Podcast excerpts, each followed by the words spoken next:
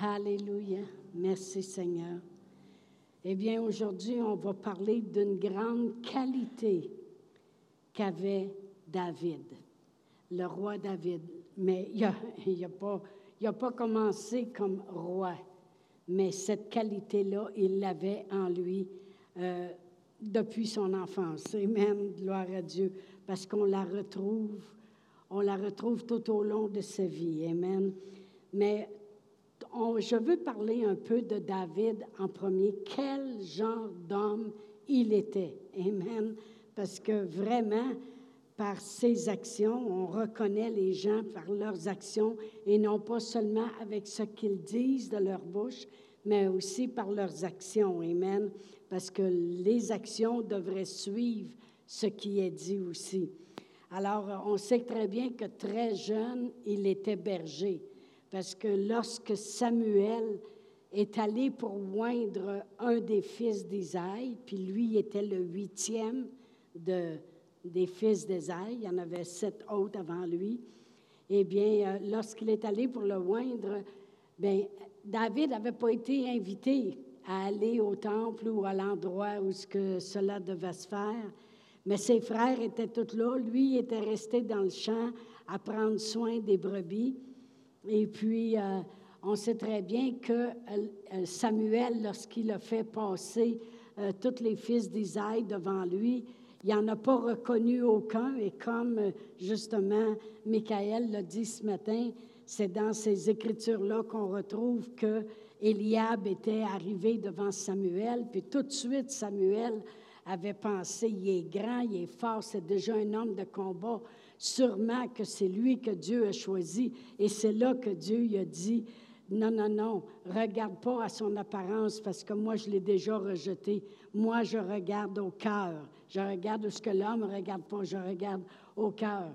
Et on sait très bien que les sept fils sont passés et que là, Samuel a dit, euh, mais euh, sont cela, c'est même que c'est écrit, sont cela tous tes fils. Et il dit non, il y en a un petit, un petit dernier qui, qui est dans le champ prêt à prendre soin des brebis. Et puis, euh, il a dit, ben envoie-le chercher parce que la chose n'est pas réglée encore. Et quand il l'a envoyé chercher, il est arrivé et c'était un jeune homme très beau puis blond. OK? La, la, Bible est vraiment précise. Et Samuel, tout de suite, Dieu lui a dit, c'est lui. OK? Alors, on sait très bien que très jeune, c'était déjà un bon berger aussi, parce qu'on va tourner à 1 Samuel 17. 1 Samuel 17. Et euh, on sait très bien qu'il euh, a été loin, mais il est retourné dans les pâturages, il est retourné prendre soin des brebis, ça ne lui a pas monté à la tête du tout. Il avait vraiment un cœur humble. Et on sait très bien aussi que là, il y a eu comme une guerre. Les Philistins avançaient puis voulaient venir contre l'armée de, Dieu. Et il y avait un homme qui était plus grand que les autres, et puis euh, Goliath. Et puis euh, l'armée le faisait avancer en avant pour qu'il fasse peur à l'armée de Dieu et qu'il les menace, puis qu'il dise qu'il n'y ait un qui se lève, qui vienne contre moi, et tout ça. Alors, euh, on sait très bien que c'est là le père de David, Isaïe. Il a dit à David, va porter des sandwichs à tes frères, puis apporte des fromages au chef, et va euh, leur porter ça sur le champ de bataille, puis rapporte-moi comment ça va, comment ça se passe. Mais vous savez, des fois, les parents ont fait faire quelque chose, guidé, mais ça a une grande importance, même si peut-être son père ne savait pas que c'est à ce moment-là qu'il se démarquerait de tous ses frères. Et puis là, il est arrivé sur le champ de, bataille. Et puis, euh, il est arrivé sur le champ de bataille, ça voyage beaucoup à bataille. Et puis, euh, là, c'est là que bon, je vais reprendre mes idées. On va revenir. Amen. Il s'est en allé sur le champ de bataille, puis là, il a entendu qu'est-ce que Goliath euh, menaçait l'armée. Fait Goliath avançait, puis euh, il, était, il, mesurait avec toute son armure neuf pieds quelque chose. Puis là, il s'avançait, puis là, il menaçait. Puis là, David, il regardait ça, puis il voyait toute l'armée de Dieu qui se cachait, puis qui avait peur de qu'est-ce qui était devant eux. Puis là, on sait très bien que David il est arrivé, puis il a dit, mais qu'est-ce que vous faites là? C'est quoi ça? C'est qui, lui, cet incirconcis? qui s'élève pour venir menacer l'armée de Dieu? C'est qui ça? Pour qui il se prend? Et puis là, les autres, ils ont dit, euh, bien, c'est ça, c'est Goliath. Et puis, euh, il, dit que euh, Saül a dit, le roi, que si quelqu'un irait au combat contre lui, puis le défrait, eh bien, le roi va l'emplir de richesses, puis va même lui donner sa fille en mariage.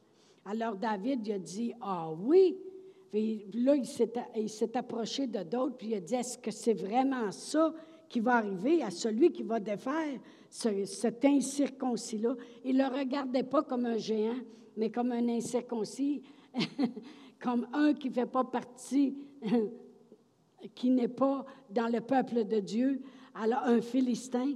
Alors, ils ont dit, oui, oui, c'est ça. Et puis, il a dit, mais je vais y aller, moi, combattre contre lui. Alors, euh, si je regarde au verset 31 à 33, ça dit, Lorsqu'on eut entendu les paroles prononcées par David dans 1 Samuel 17, on les répéta devant Saül, qui le fit chercher. David dit à Saül, que personne ne se décourage à cause de ce Philistin, ton serviteur ira se battre avec lui. Saül dit à David, Tu ne peux pas aller te battre avec ce Philistin car tu es un enfant. Moi, je veux qu'on voit que même s'il était un enfant, ça veut dire qu'il n'avait même pas encore arrivé à la maturité d'homme. Même s'il était un enfant, c'était déjà quelqu'un qui connaissait sa position en Jésus-Christ. C'était déjà quelqu'un, un enfant, qui connaissait aussi la valeur de qui est Dieu et puis qui savait reconnaître que ça, c'est juste un incirconcis, puis pour qui il se prend pour menacer le, peuple de Dieu. Alors David dit à Saül, ton serviteur, il faisait paître les, euh, les brebis de son père, et quand un lion ou un ours venait en enlever une de son troupeau, je courais après lui, je le frappais, puis j'arrachais la brebis de sa bouche, et s'il se dressait contre moi, je le saisissais par la gorge, je le frappais, puis je le tuais. C'est ainsi que ton serviteur a terrassé le lion et l'ours, et il en sera du Philistin de cet incirconcis comme l'un d'eux, car il a insulté l'armée du Dieu vivant. Et David dit encore, L'Éternel qui m'a délivré de la griffe du lion et de la patte de l'ours me délivrera aussi de la main de ce Philistin. Et Saül dit à David, ben va et que l'Éternel soit avec toi. Il y a beaucoup de choses dans ça, parce que lorsqu'il parle de qui il se présente et dit, OK, j'ai peut-être l'air d'un enfant, mais je peux te dire que je suis un bon berger et que je suis un garçon fidèle et je prends soin des brebis. Et je ne suis pas comme euh, n'importe qui qui va dire Ah, oh, ben là, écoute, il y a un ours qui s'en vient. Et puis, ah, oh, ben c'est rien qu'une brebis. Après tout, euh, je mettrai des clôtures ou je ferai des barrages. Non. Il dit L'Éternel, il est avec moi. Il savait déjà qu'il était un enfant de Dieu. Il savait déjà à qui il appartenait. Il savait déjà qui était Dieu. Il savait déjà que quand Dieu est avec toi, il n'y a plus rien qui peut être contre toi. Il était déjà établi un, un jeune homme, un enfant mature dans les choses de Dieu, connaissant son Dieu. Et il dit, hey, quand il y avait un lion qui venait ou un ours qui venait, puis s'il se levait, vous savez, quand un ours se lève, il dit, je le saisissais à la gorge en voulant dire, je m'élevais avec celui qui est à l'intérieur de moi. Je m'élevais puis je le saisissais à la gorge. Et qu'est-ce qu'il est en train de dire? Et après ça, il dit, et il en sera de la même chose de cet incirconcis. Et, il précise encore une fois, c'est qui ça qui menace?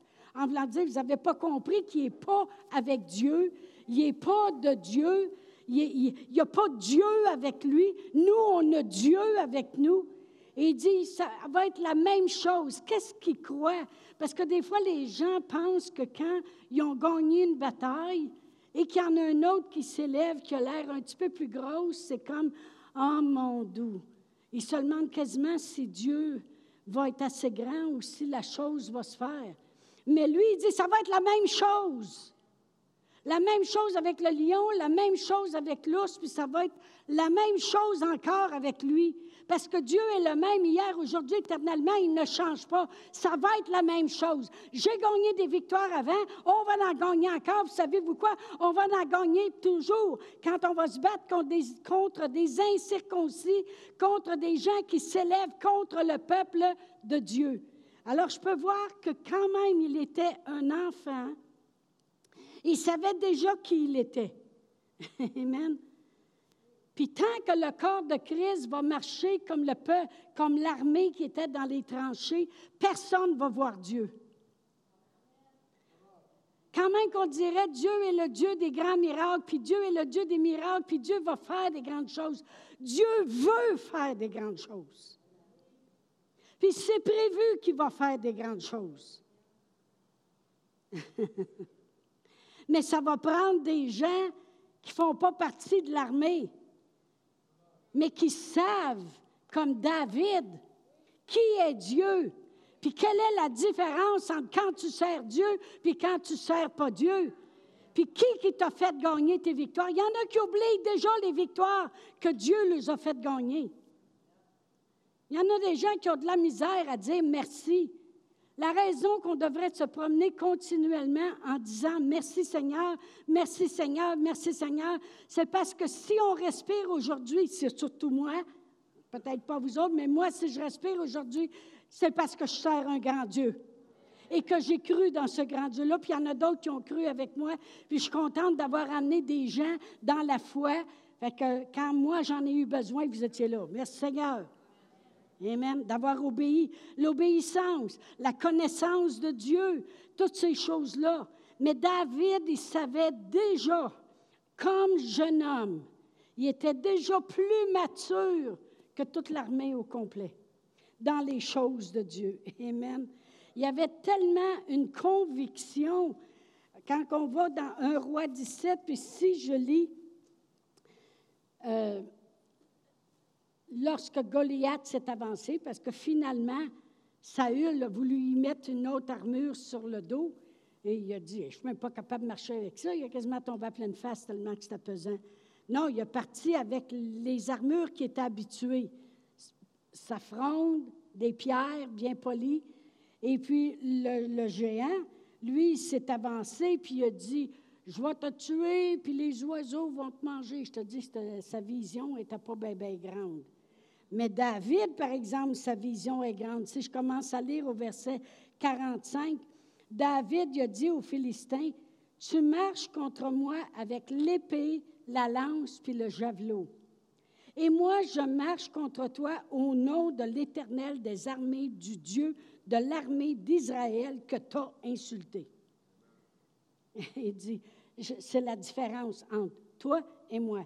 Toi, tu as toutes les armes les plus fortes qu'il n'y a pas, il y avait même quelqu'un en avant de Goliath qui traînait son bouclier. Puis la parole de Dieu nous parle aussi de la pesanteur de sa lance, puis de la pesanteur de ses armes. Mais il dit, toi, tu marches contre moi avec tout ça. Mais il dit, moi, je marche contre toi au nom de l'Éternel des armées, du Dieu de l'armée d'Israël que tu as insulté. Il dit, aujourd'hui, l'Éternel te livrera entre mes mains. Il n'a pas dit aujourd'hui. Moi, ce que j'aime, c'est qu'il met toujours les choses à sa place. Il ne dit pas aujourd'hui, je vais faire ci, je vais faire ça. Il dit après. Mais au début, il dit, aujourd'hui, l'Éternel, il va te livrer entre mes mains. Amen. C'est lui qui donne la victoire. À cause de cela, il dit, je t'abattrai puis je te couperai la tête. Aujourd'hui, je donnerai les cadavres du camp des Philistins aux oiseaux du ciel et aux animaux de la terre. Et toute la terre saura qu'Israël a un Dieu. C'est ça qui est important. Toute la terre.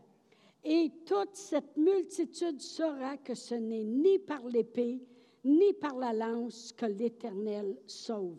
Autrement dit, pas juste avec les armes naturelles. Car la victoire appartient à l'Éternel et il vous livre et il vous livre entre mes mains. Quand Goliath il s'avançait contre David, il disait, tu vas voir que ton cadavre, il va être dans le champ, puis les oiseaux du ciel, ils vont te manger, puis qu'est-ce qui rampe sur la terre. Mais j'aime David, il a une vision plus grande. Il dit, aujourd'hui, l'Éternel va donner la victoire. il va combattre. Je vais te couper la tête, puis il le garde en souvenir, à rapport à ça, c'est ça que j'aime. Il dit, je vais te couper la tête, puis il dit, tous les cadavres des Philistins. En voulant dire, moi, je ne m'arrête pas à toi, là. Vous allez prendre une débarque aujourd'hui, tout au complet. Moi, j'aime ça. C'est comme, c'est pas juste ça qui va se passer. Amen. C'est comme quand Pasteur Réal et moi, on fait nos confessions. On remercie toujours le Seigneur à la fin de nos confessions de la guérison puis la santé dans nos corps. Puis je dis toujours, oh Seigneur, en 2020, quand tu m'as guéri, tu as fait un overhaul. Tu m'as guéri de la tête aux pieds parce que quand tu fais quoi, tu ne fais jamais rien à peu près. Tu fais toujours infiniment au-delà de ce qu'on pourrait demander ou espérer. Tu m'as guéri au complet. Est-ce que j'ai des douleurs des fois ailleurs? Oui. Est-ce que le médecin, il parle toutes sortes d'affaires? Oui. Pendant le dernier deux mois, je vous prêchais avec une, comment tu appelles ça, une épine de le noir?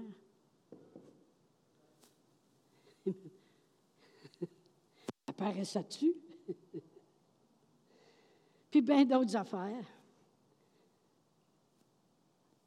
C'est l'os qui forme du calcaire au talon. Puis quand tu mets ton pied, ça. Ouh, c'est le fun. Mais on répète pareil. Puis qu'est-ce qui arrive? L'épine a parti, puis moi je continue. Gloire à Dieu. Mais c'est ce que j'aime avec David. Il est jeune, puis déjà, il sait, il, comprend Dieu. Des fois, j'ai l'impression que les gens ne comprennent pas la grandeur de Dieu. Ne comprennent pas la grandeur de son amour, de sa puissance, de sa grandeur. Et il dit, aujourd'hui, tu nous donnes la victoire, parce que la victoire lui appartient. C'est ce que j'aime dans le dernier verset. Il dit, au verset 47, il dit, Cette multitude saura que ce n'est ni par l'épée ni par la lance que l'Éternel sauve, car la victoire appartient à l'Éternel et il vous livre entre mes mains. Il vous livre.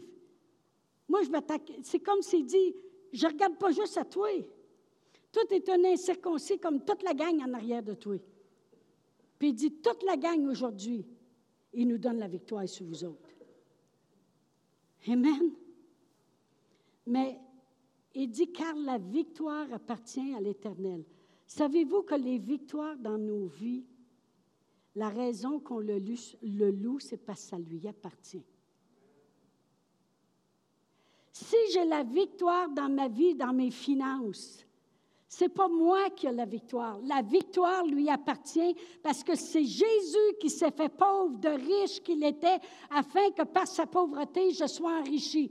Si j'ai la victoire dans mon corps aujourd'hui, la victoire ne m'appartient pas. La victoire, elle appartient à l'Éternel parce que c'est Jésus qui a souffert les meurtrissures duquel j'ai été guéri. C'est Jésus qui s'est chargé de mes maladies. C'est Jésus qui s'est chargé de mes infirmités. La victoire lui appartient. Nous, on fait juste embarquer dans la victoire. Il est l'auteur et le finisseur de notre foi. Dans la parole de Dieu, dans la Bible message, ça dit qu'on a embarqué dans qu'est-ce que Jésus a commencé, puis Jésus a terminé. David le savait déjà. On ne sait même pas, nous autres, on est en 2023. Il dit, la victoire, elle lui appartient. Parce que c'est un Dieu victorieux. Savez-vous où on va passer l'éternité? Il nous a délivrés de la puissance des ténèbres, transportés dans le royaume de son Fils bien-aimé, en qui on a la rédemption et le pardon des péchés. C'est un Dieu victorieux. Il y avait un plan. Son plan valait de rien au début. Un petit bébé, ça de long. Peut-être de même, peut-être de même, c'est pas là. C'était 19 pouces et 3 quarts ou 21 pouces et quart. Ça la l'air tout petit. Mais en lui résidait la victoire qu'on vit aujourd'hui. J'aime David. David, c'était déjà un homme mature intérieurement concernant les choses de Dieu. Amen. Il était déjà solide dans la foi, même s'il était jeune. Euh, le roi Saül lui a dit, il dit, tu es bien trop jeune. Lorsqu'on regarde au verset 33, Saül dit à David, tu ne peux pas aller au combat, ce Philistin, tu es un enfant. Et il est un homme de guerre de sa jeunesse. Tu es un enfant. Moi, j'aime les jeunes, parce que des fois, c'est surprenant ce qu'ils ont à l'intérieur. Qu'est-ce qu'ils sont capables de faire? Amen. Gloire à Dieu. Et puis, c'est un homme aussi qui n'était pas offensé. Parce que si je lis tout 1 Samuel 16, euh, premièrement, il aurait pu être offensé de ne pas être invité, quand même qu'il est le plus jeune de la famille. Il y en a sept qui sont là, huit, c'est quoi là? Je suis quoi le problème, moi? Samuel est en ville, je veux le voir. Moi, c'est qui qui va oindre? J'aimerais ça être là. Il n'est pas offensé. OK? Puis quand il va sur le champ de bataille, comme je disais, dans tout le chapitre 1 euh, Samuel 17, son frère même se moque de lui, celui qui est grand, fort, puis qui est entraîné dans la guerre, Eliab. Quand David s'informe, puis dit, Hein, c'est quoi qu'on va faire? Il est intelligent. Moi, c'est ça que j'aime. Il est intelligent parce qu'il regarde, ça vaut la peine. Ça vaut la peine de démontrer notre Dieu. Puis en plus, tu veux dire que ma famille va être comblée de richesses, puis je vais avoir, je vais, épouser, je vais marier, je vais avoir pour femme sa fille, un fou d'une poche. Des fois, les gens, nous, ils nous regardent et ils disent, vous autres, vous voulez rien que les bénédictions de Dieu. On ne veut pas juste les bénédictions de Dieu. David, il ne voulait pas juste la fille du roi. David, il voulait que le monde sache que le Dieu qui servait, il dit, aujourd'hui, il va être connu sur toute la terre. Puis il voulait que le monde sache que c'est Dieu qui donne la victoire. Nous autres aussi, c'est la même chose. Mais les gens sont vite à juger. Oh, vous autres, vous voulez juste les bénédictions. Non, mais ça vient avec. C'est comme David, il l'a eu, il a marié Michal. Puis même, il a été bien ami avec le fils de Saül, Jonathan. Amen. Mais quand il s'informait sur la récompense, parce qu'il dit, écoute, Dieu, il va, avoir la victoire, puis la victoire lui appartient. Mais là, moi, c'est intéressant. Qu'est-ce que je vais avoir, moi aussi? Quand il a voulu s'informer, ça dit au verset 28, Eliab, son frère aîné, qui l'avait entendu parler à ses hommes, fut enflammé de colère contre David et il dit, Pourquoi es-tu descendu et à qui as-tu laissé ce peu de brebis dans le désert? il dit, Je connais ton orgueil puis la malice de ton cœur. Il ne connaît rien pantoute. Le monde sont vite à juger la malice de ton cœur. Et il dit, c'est pour voir la bataille que tu es descendu? Ah, il a dû ravaler ses mots parce qu'il n'a pas vu la C'était pas pour voir la bataille, c'était pour faire la bataille. Amen.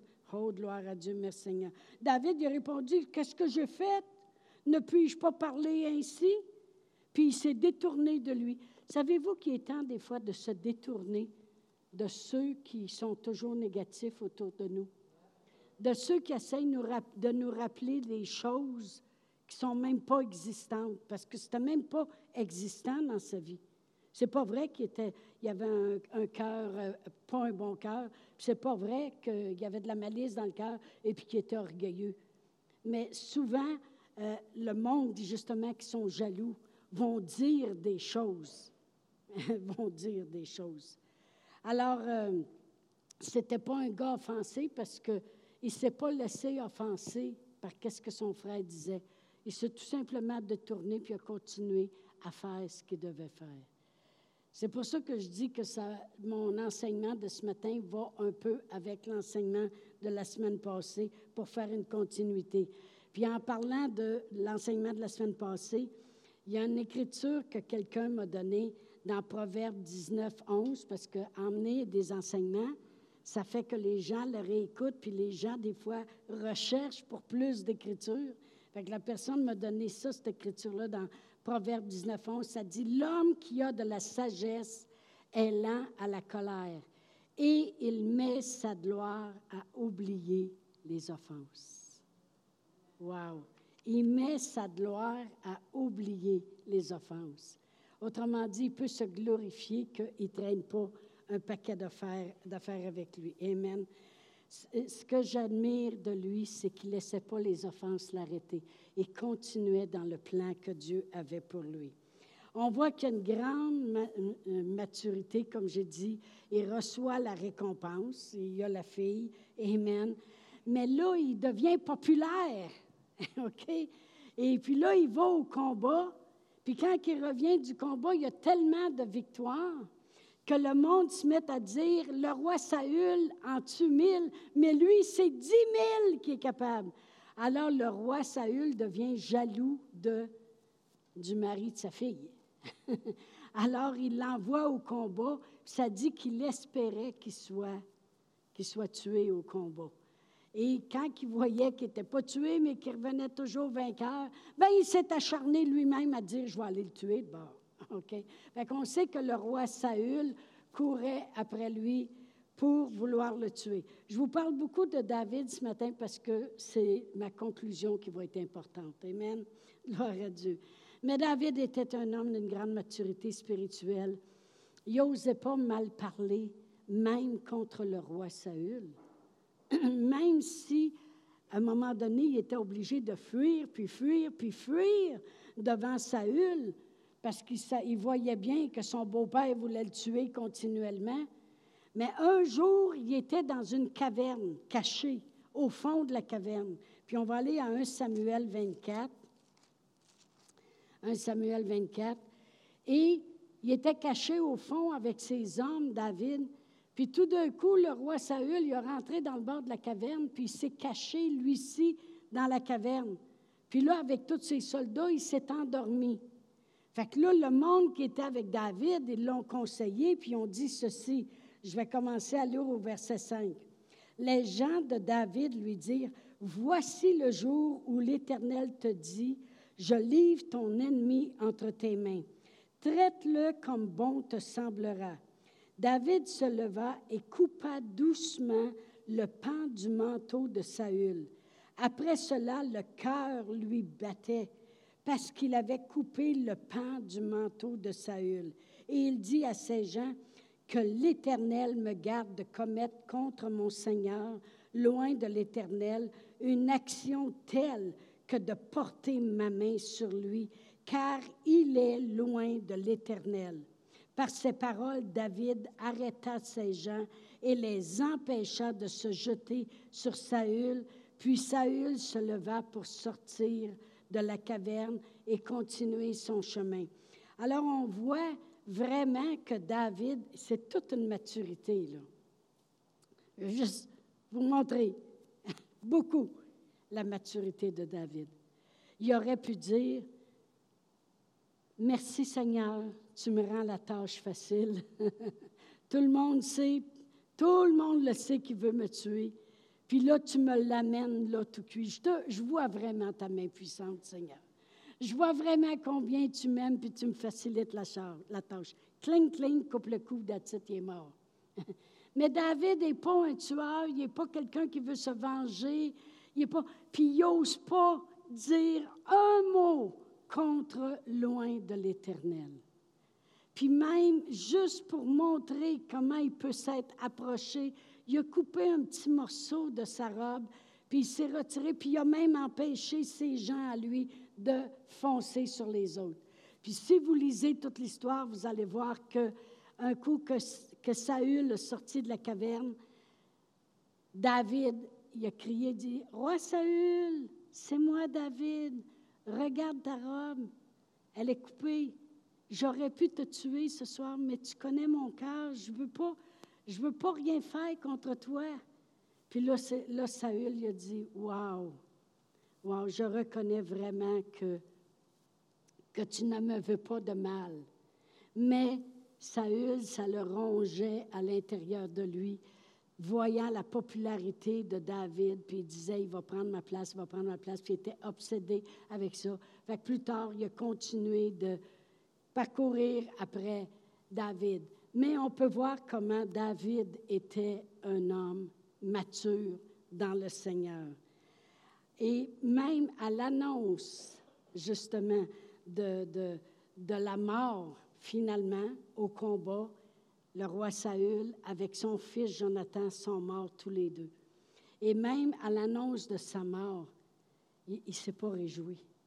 Il a même fait tuer la personne qui est venue annoncer. Et plus tard, c'est écrit dans la Bible qu'il a dit, s'il pensait m'annoncer une bonne nouvelle, il s'est trompé. Puis, parce que cet homme-là, qui est venu lui annoncer la mort de Saül, a dit, le roi Saül a demandé que je l'aide à mourir et je l'ai aidé.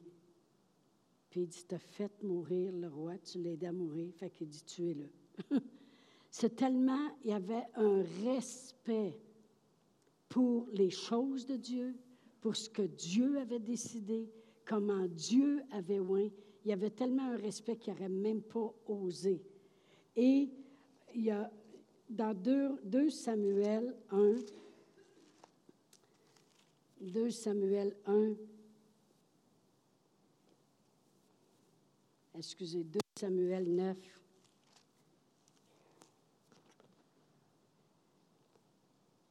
il a respecté, il a respecté même l'alliance qu'il avait faite avec, on ne le lira pas au complet, mais il a respecté l'alliance qu'il avait faite avec Jonathan. Et puis même si Jonathan était mort, puis Samuel était mort, il a même dit un jour, c'est juste, je veux juste vous montrer son cœur. C'est plus tard, quand il est rendu roi, il a même dit un jour, je me demande s'il ne resterait pas quelqu'un de la famille de Jonathan. Parce que vu qu'il avait fait une alliance avec lui, il se devait de prendre soin. Si jamais un des deux mourait, prenait soin de leur descendance. Pour qu'il se pose cette question-là, c'est que continuellement, il y avait dans son cœur le respect pour les choses de Dieu. Hey, j'ai fait une alliance avec cet homme-là. Je me demande des fois s'il ne resterait pas quelqu'un. Et c'est là que les gens sont arrivés puis ont dit oui, il reste quelqu'un. Puis il reste à l'eau de bord, puis il s'appelle Méphibosheth. Et puis il est perclus des pieds parce que la nourrice, quand elle l'a pris dans sa fuite, elle l'a échappé. Puis à cause de ça, il est resté infirme des pieds. Bien, il dit aller chercher, puis ça presse. C'était un homme qui respectait les alliances, il respectait Dieu, il respectait qui Dieu a oint, il respectait qu'est-ce qui concerne Dieu, il donnait la gloire à Dieu. C'était un homme comme ça. Puis même, comme je disais, à la mort de, de Saül, lorsque ça lui a été annoncé, il a même fait un chant, le psaume 51. Si on tourne le psaume 51, c'est le psaume qui a été écrit par David. Puis c'est un. On va le lire tantôt. On va le lire tantôt. J'y arrivais trop vite. c'est un, psaume de repentance. Mais mais parce que c'est justement ce que je disais au début, de, au début du service, que les paroles qui ont été amenées nous amènent à ce que Dieu veut ce matin. Mais David, David, il est vraiment un homme qui prie, qui va devant Dieu, qui écrit des psaumes, qui est prêt à se repentir. C'est un homme extraordinaire, mature. Mais un jour, dans deux, là je ne tournerai pas, mais 2 Samuel 11 et 2 Samuel 12,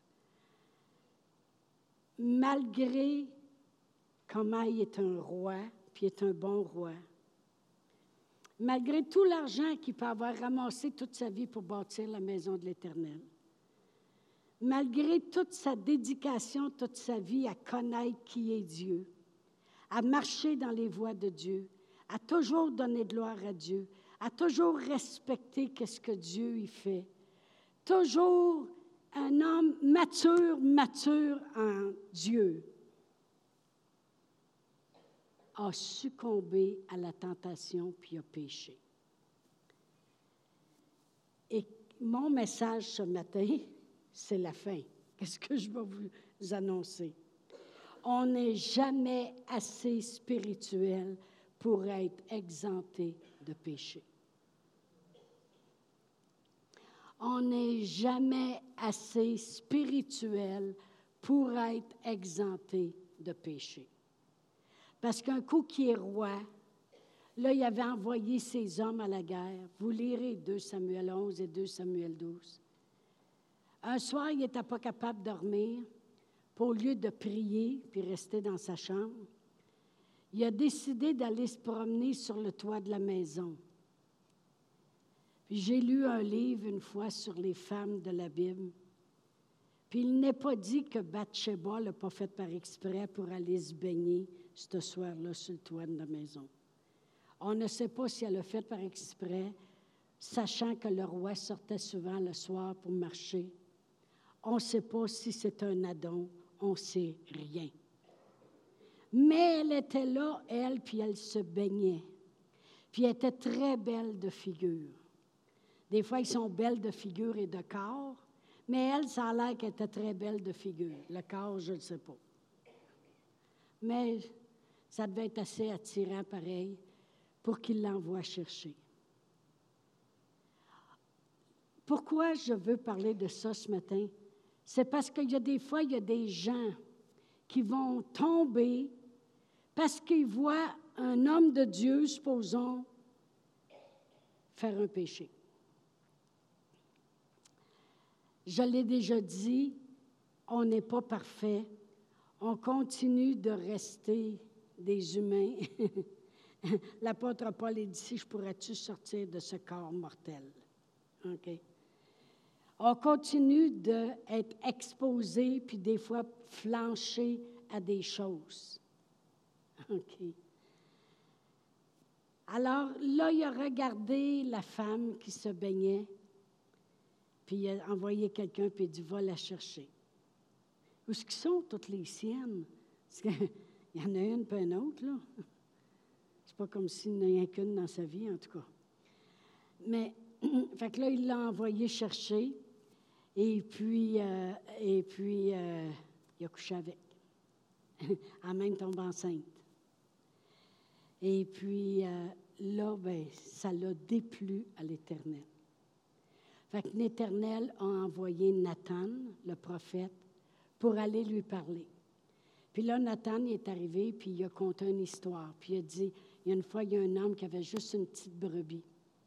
Et puis il y a quelqu'un qui est arrivé, puis qui avait faim.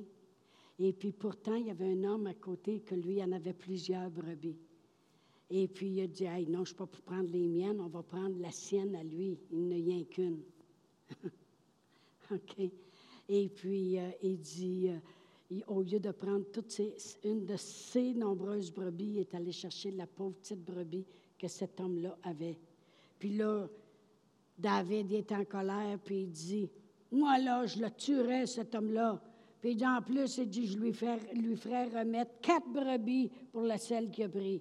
Bien là, Nathan, il l'a regardé et puis il a dit, Ben justement, c'est toi, cet homme-là.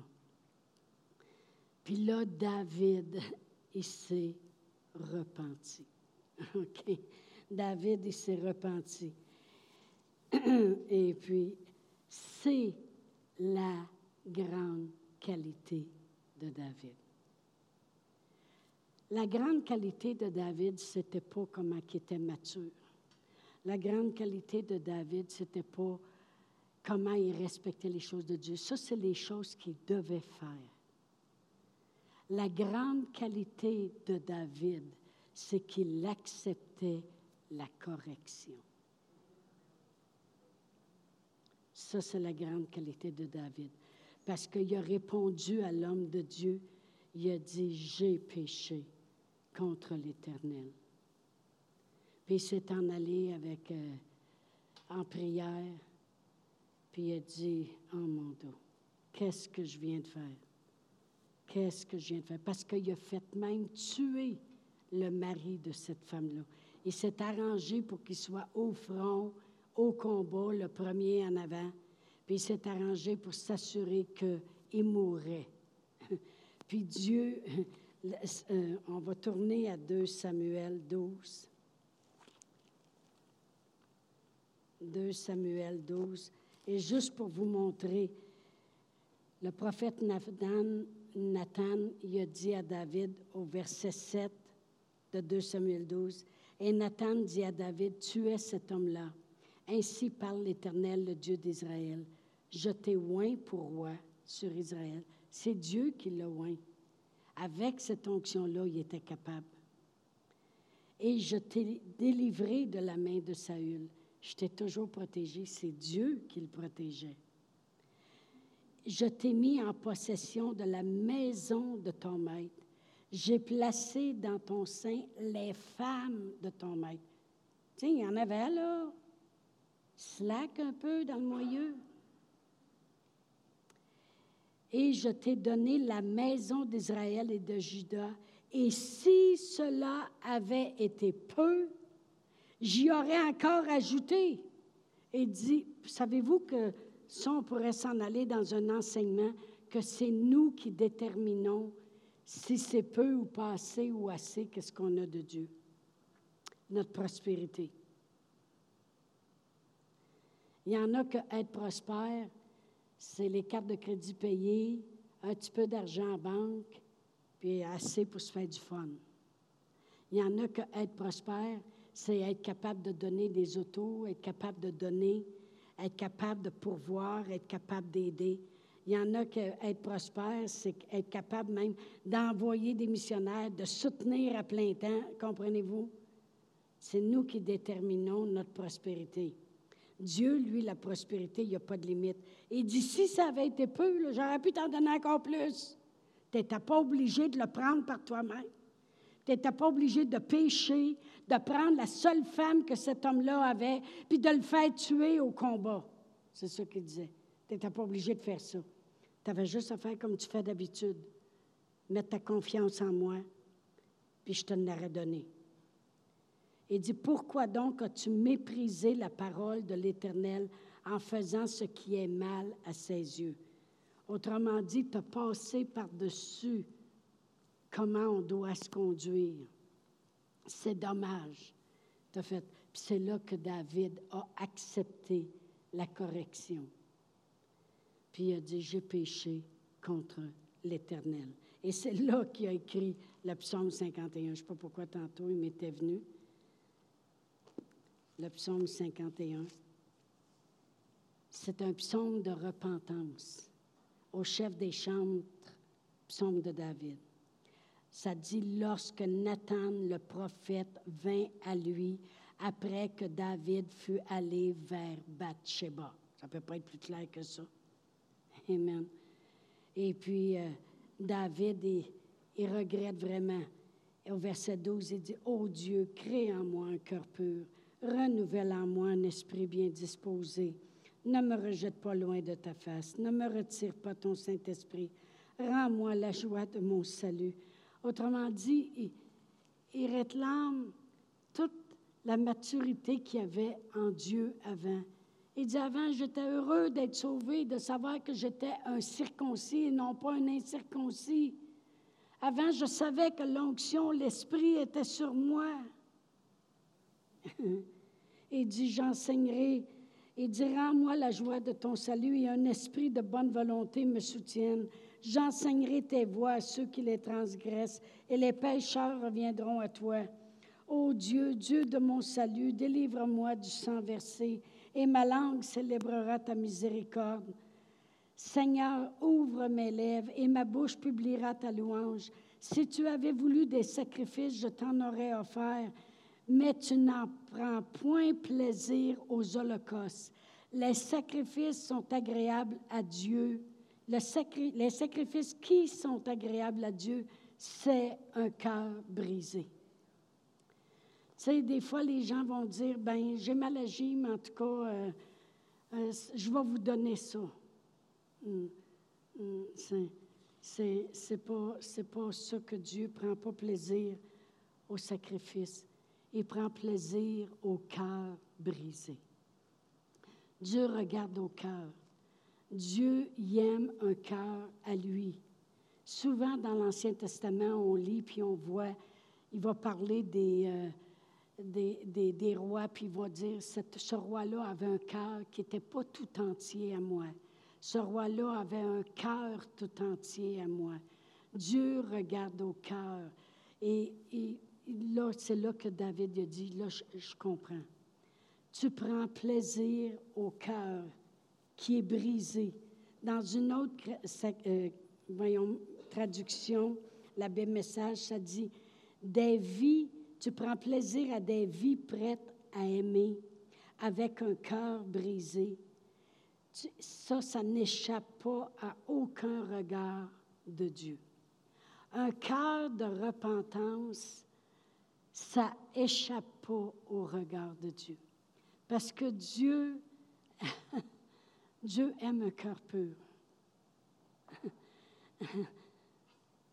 Et il, prend plaisir plus un cœur pur que les sacrifices que quelqu'un pourrait faire.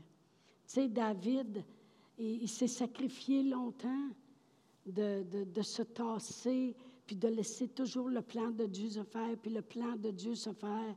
Puis oui, c'est Dieu. Dieu, il a moins Saül, j'y toucherai pas. Il, se sacrifiait parce qu'il aurait pu zing-zing, puis il était déjà loin pour roi, puis il aurait été roi, mais il aurait été un méchant roi, mais il aurait été roi pareil mais il se sacrifiait vraiment pour bien faire, bien faire, bien faire. Mais comme j'ai dit, tu n'es jamais assez spirituel pour t'empêcher d'être à l'abri du péché. La parole de Dieu nous dit dans Hébreu 12, 1, ça dit, nous donc aussi, puisque nous sommes environnés d'une si grande nuée de témoins, rejetons tout fardeau qui nous environne et le péché qui nous enveloppe si facilement puis courons dans la carrière. Le péché il est toujours là pour vouloir que tu sois spirituel au max, comme David pouvait l'être. Le péché, il est là pareil, puis il attend juste. La parole de Dieu nous dit qu'il rôde comme un lion, puis il cherche, puis il cherche. Lui, il n'arrête pas. Il cherche pour voir s'il n'y aura pas une petite brèche, puis savoir qui qui pourrait égorger. La, parole de Dieu euh, nous dit aussi, soyez sobres, veillez, parce que Hérode, ça nous parle aussi de Caïn. Il avait mal agi. Son cœur, son cœur, là, il bâtissait de l'amertume parce que Dieu préférait l'offrande de son frère, Abel. Puis son cœur, là, il était rempli d'amertume. Puis Dieu, il a parlé, puis il a dit, Change ton attitude. Et dit, le péché se couche à ta porte. Il attend juste le OK, puis il va rentrer. Ça veut dire que le, péché nous entoure continuellement. C'est ce que ça dit dans Hébreu, comme j'ai lu tantôt. Courez dans la carrière qui vous est ouverte.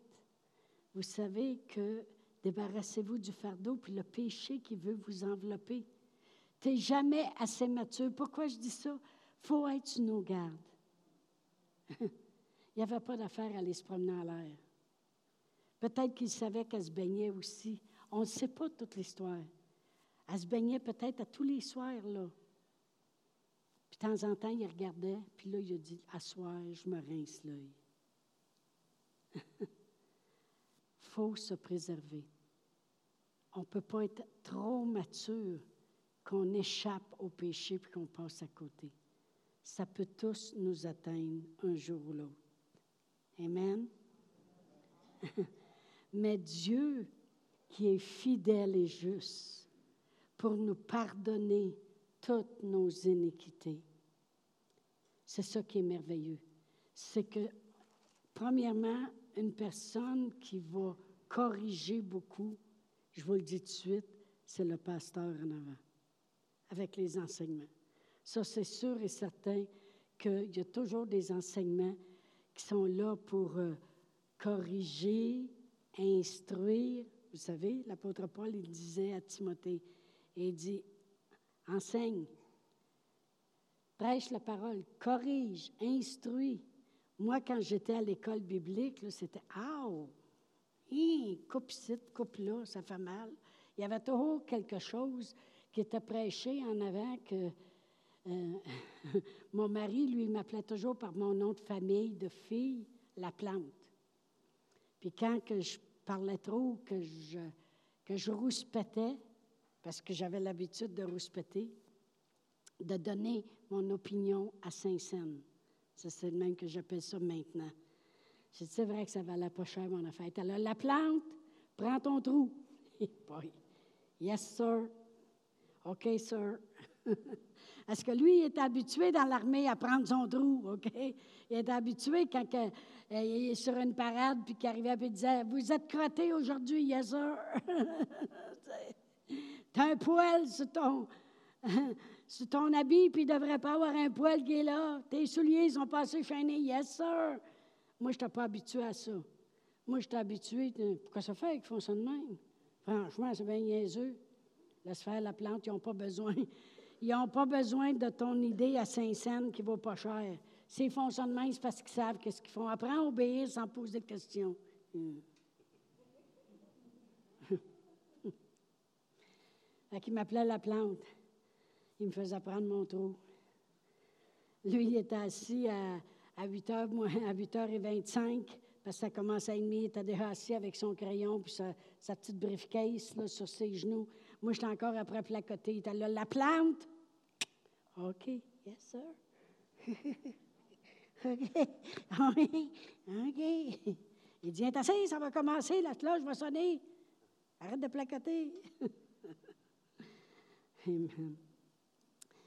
Dieu aime un bon cœur. Amen. Gloire à Dieu. Le cœur, c'est très, très, très important. Dieu y a rejeté Saül, justement, parce que son cœur s'était enflé. Quand le prophète, c'était Samuel dans le temps, qui était allé voir Saül, et dit, quand tu étais petit à tes yeux, Dieu t'a élevé. Mais quand tu as été élevé, tu t'es enflé. Check ton cœur. Amen. Les péchés, je vais dire ceci, les péchés du cœur sont pires que les péchés de la chair.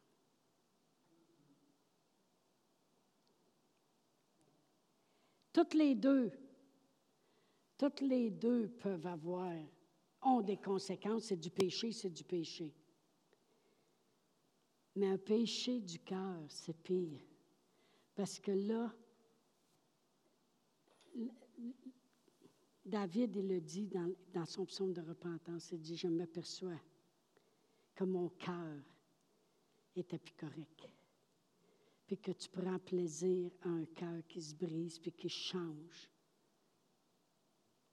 Il n'a pas commencé à dire, euh, ma chair, euh, tu sais, là, j'ai succombé, puis c'est charnel.